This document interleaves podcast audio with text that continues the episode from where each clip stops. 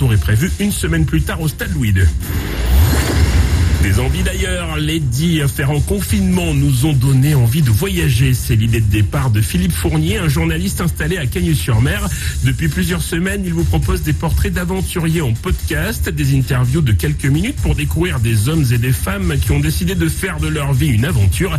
Écoutez Philippe Fournier, le journaliste à l'origine du projet c'est avant tout une aventure humaine. Euh, euh, L'exploit sportif ça vient bien après, et, la plupart ils font pas ça au final pour entrer dans le Guinness Book. Hein. Ils, font ça avant tout, je pense, pour euh, pour se découvrir eux-mêmes, et ensuite euh, pour faire partager des émotions. Et la plupart, ils ont vraiment envie de faire passer le message comme quoi tout est possible. Il suffit juste d'en avoir envie. Je pense que c'est vraiment c'est vraiment par la suite le message qu'ils veulent faire passer en fait.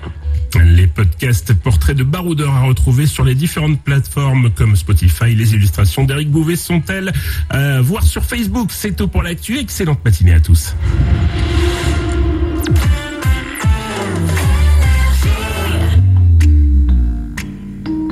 C'est bien